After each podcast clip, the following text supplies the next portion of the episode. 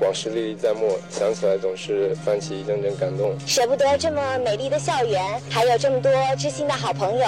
被窝、倒塔、打妹，有一个地方你自己骂千百遍，但是却不允许别人骂一遍，那个地方就叫做母校。怀念那一些一起上课、一起逃课的人，怀念那一些通宵代码、通宵唱歌的日子。但是毕业只是我们人生的一个分号，我们以后都能笑着看自己成长。